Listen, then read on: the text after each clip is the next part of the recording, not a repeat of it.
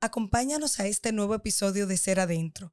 En esta temporada maravillosa tenemos la oportunidad de conocer nuestros propios tesoros de la mano de Lauren, cómo ella lo descubrió, cómo lo descubrimos todos y qué hacer con ellos.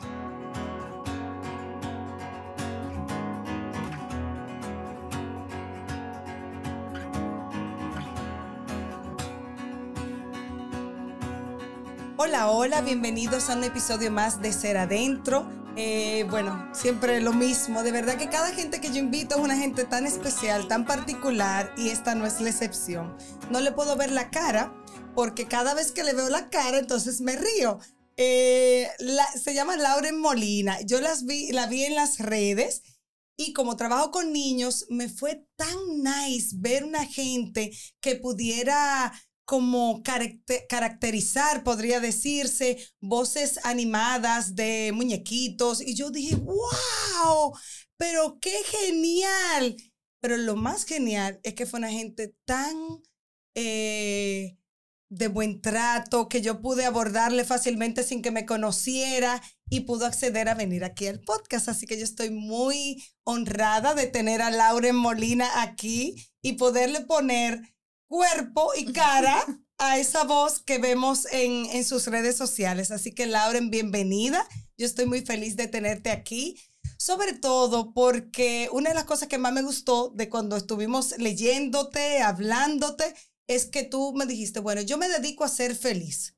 Yo dije, chanfle, pero ella tiene la fórmula de la felicidad para todo el mundo. Porque una gente que se dedique a ser feliz ya tiene parte de la batalla, por lo menos echada. Así que de verdad, Lauren, yo quiero contar tu historia, porque yo creo que es una forma de uno descubrir sus propios tesoros. Y cuando yo leí todo lo que tú has hecho y cómo estás aquí en este momento de tu vida, yo dije, chanfle. Pero eso nos puede estar pasando a muchos de nosotros, que no sabemos cuáles tesoros tenemos dentro, para qué yo doy, eh, eh, cosas que yo tengo dentro de mí desde siempre y que ni siquiera tengo una idea de por qué, ni cómo y cómo las exploto. Así que nada, bienvenida Lauren Gracias. a este espacio de ser adentro. Para mí es un honor realmente poder estar ah. aquí, sobre todo porque como mi, bueno, tú viste, mi trayectoria es bastante larga porque soy mercadóloga y locutora, entonces ahora a los 28 años es que yo digo, conchale, pero es que en verdad a mí lo que me gusta es hacer voces. hacer voces animadas. Hacer voces, exacto. Claro, porque cuando la gente lo ve de manera como normal y plana es hacer voces. Exacto. Entonces, yo he estado haciendo un trabajo muy arduo eh, durante todo y que tú me encontraras de la nada. Sí, me encanta. Dije, ay, mira, hola, yo soy Noelia, tengo un podcast y te quiero allá. Y yo dije, ok. Amén. ¿Qué?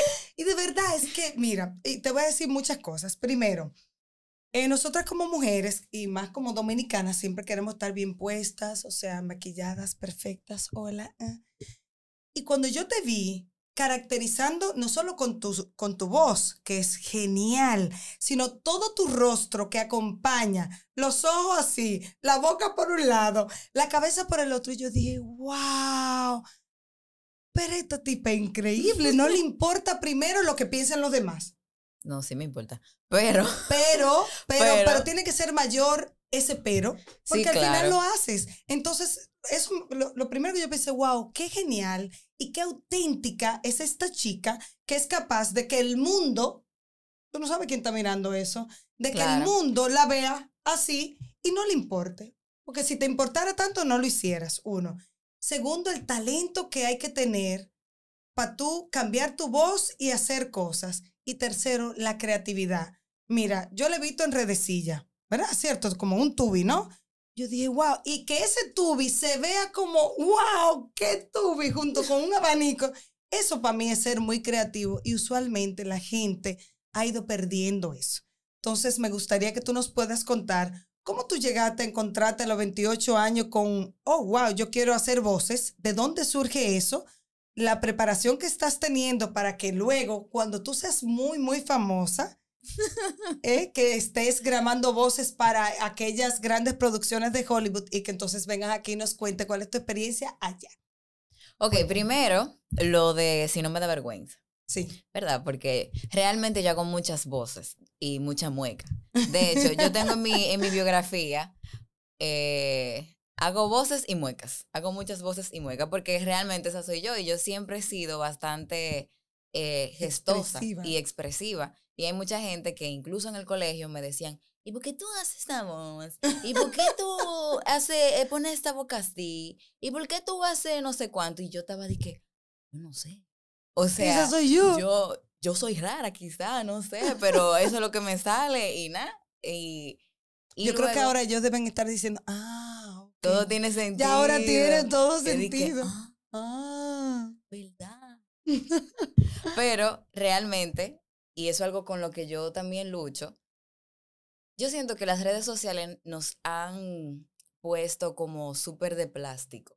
Sí. Yo siento que la gente en las redes sociales, para tú poder grabar un video, te- se tiene que poner una pestaña, se tiene que arreglar los cabellos, tiene que estar súper fabulosa, Sí, no, tiene no. que tener una iluminación genial, que le tiene que tapar un lado de la cara, o sea, y como yo soy una persona que, que soy bien perfeccionista y soy ansiosa también, yo decía, pero es que si yo me fijo de eso, yo nunca voy a grabar nada. Nada.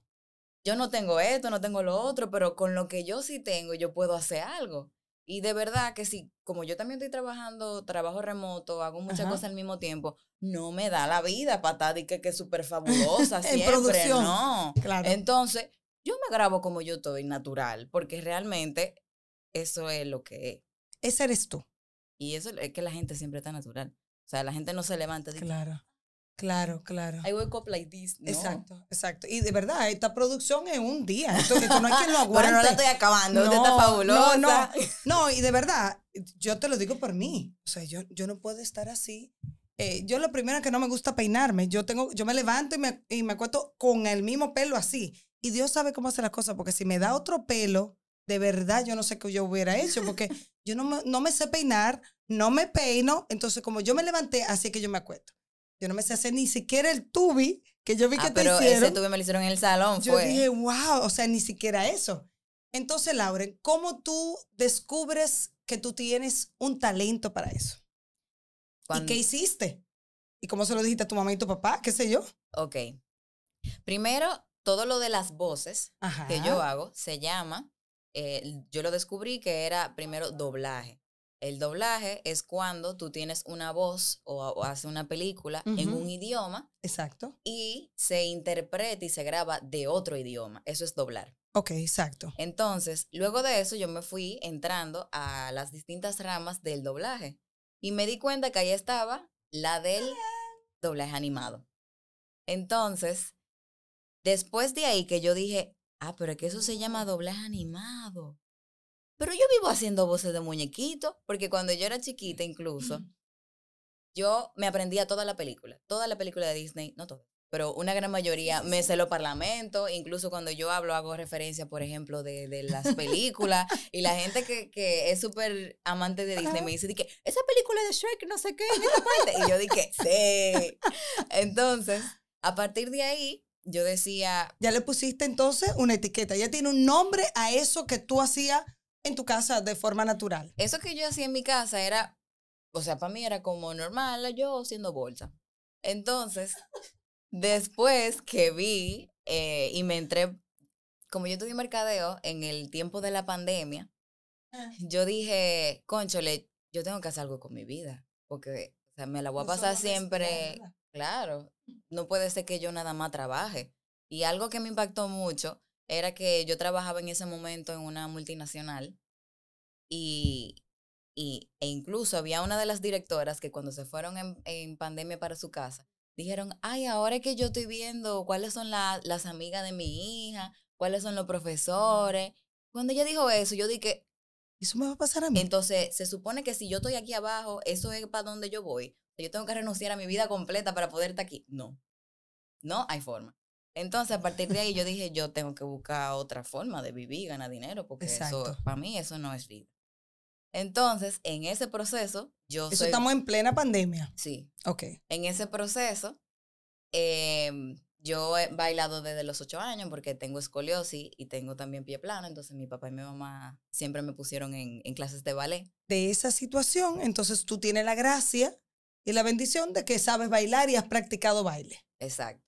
Yo hice, eh, hice ballet, hice jazz, después me metí en pole dancing de manera artística, etc. Entonces, de ahí, yo dije, conchole, yo tengo que ponerme a dar clase de salsa ahí. Ok.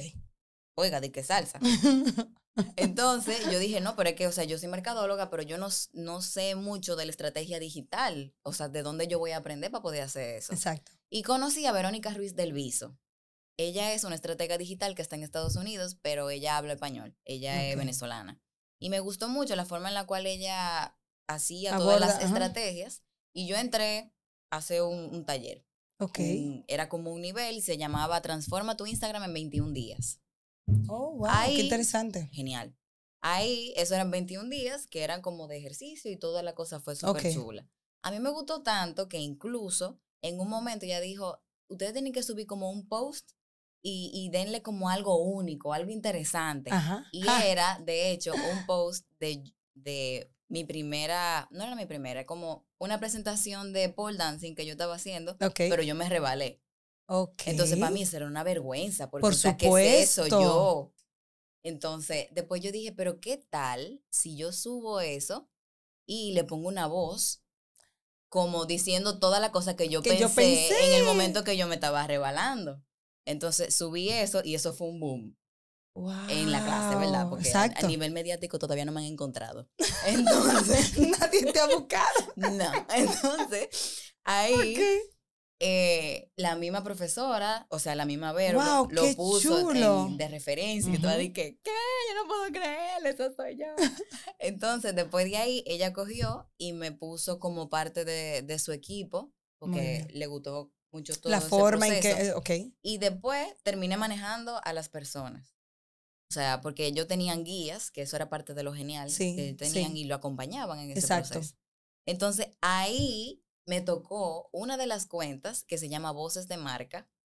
Es que todo en el y universo sí, se alinea. Todo, todo está alineado. De verdad.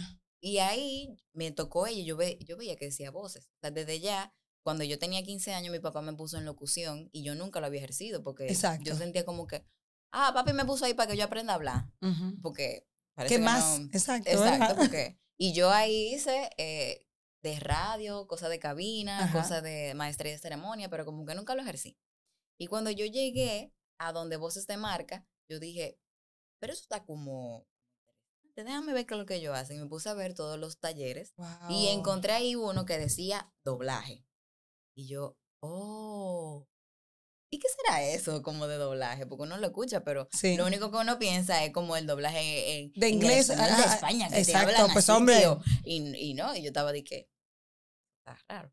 Y lo comencé a buscar y me di cuenta de que existían distintas ramas del doblaje. Y no fue sino hasta que, como conocí ese, ese término, Ajá. comencé a buscarlo por internet, encontré la voz original de Shrek, que se llama Alfonso Obregón, en español. Ok, ok.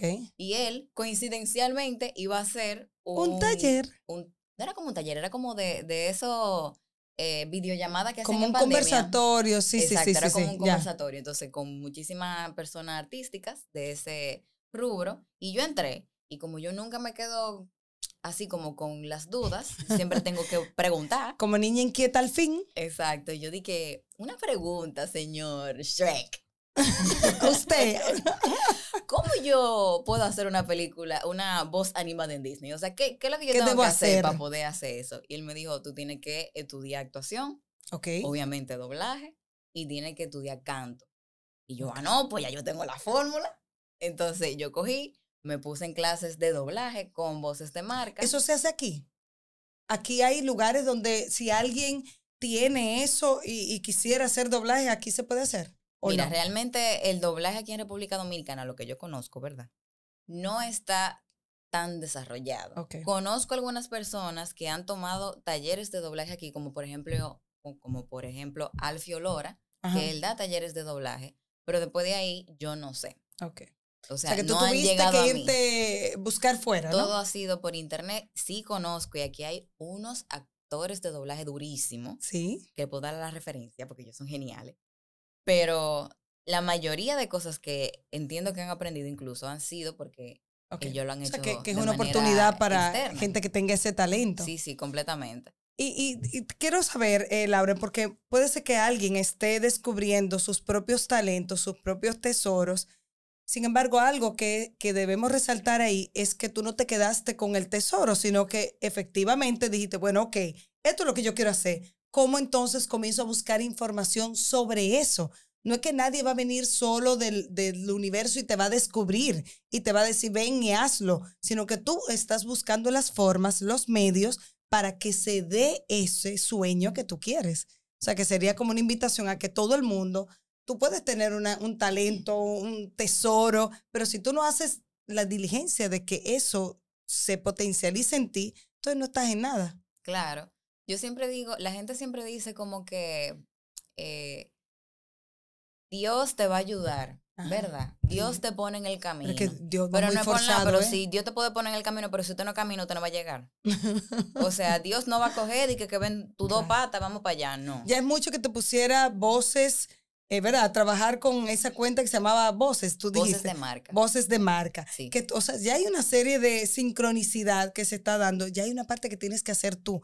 Y esa es la parte que hay que resaltar, o sea, en la vida se dan las circunstancias, se ponen como las piedrecitas para que tú puedas ir haciendo el camino, pero tú tienes que caminar, tú tienes que ir haciendo tu propio camino. Entonces la pregunta sería, si, si tú realmente estás clara en cuáles son tus talentos, cuáles son tus propios tesoros, y ok, si los descubriste, ¿qué estás haciendo con ellos? ¿Qué estás haciendo para potencializarlos? ¿Qué dice tu mamá y tu papá? ¿Qué dijeron tu mamá y tu papá? Bueno, señora, ahora sí fue verdad. ¿Qué le, fue, qué le pasó a Laura? No, no, para nada. De hecho, ellos, con toda la parte artística, porque yo soy la más artística de mi casa. Sí. Mi papá es ingeniero, mi hermano también, mi hermanito parece que va por el mismo camino y mi mamá eh, es hotelera y ella está nada que ver. Tú eres la artística, definitivamente. Yo soy la que ando bailando por ahí, haciendo vocecita, como le dicen, y, y en cosas de actuación. Lo que ellos se dieron cuenta, porque ellos sabían que desde chiquita yo tenía como un don, sobre todo en comunicar y en expresar las cosas. Entonces, desde chiquita ellos siempre vieron que yo era, hacía mucha mueca y hacía muchas cosas, siempre vivía incluso con mis primos, de que haciendo peliculitas, nosotros atrás, de que de, de niño y de que no sé qué. Entonces, cuando yo le, le dije en, pandem en pandemia, miren, yo, yo quiero hacer una voz animada en Disney, ese, ese es mi sueño eso es lo que yo quiero hacer. Ok. Entonces, ellos me dijeron, ok, ¿y cómo tú llegas ahí? Yo dije, yo no sé. Investiga. Estamos en eso averiguando. Entonces, en ese proceso, mi papá incluso dio un paso sin saberlo, que fue ponerme en clases de locución cuando yo tenía 15. Exactamente. Nunca lo ejercí en ese momento. pero está ahí. En pandemia. No, porque ya, ya sí lo estoy ejerciendo. Porque como yo soy locutora, lo estudié ahí he hecho másteres de ceremonia, también he hecho, he aprovechado toda la parte de los comerciales, he salido en varios comerciales también.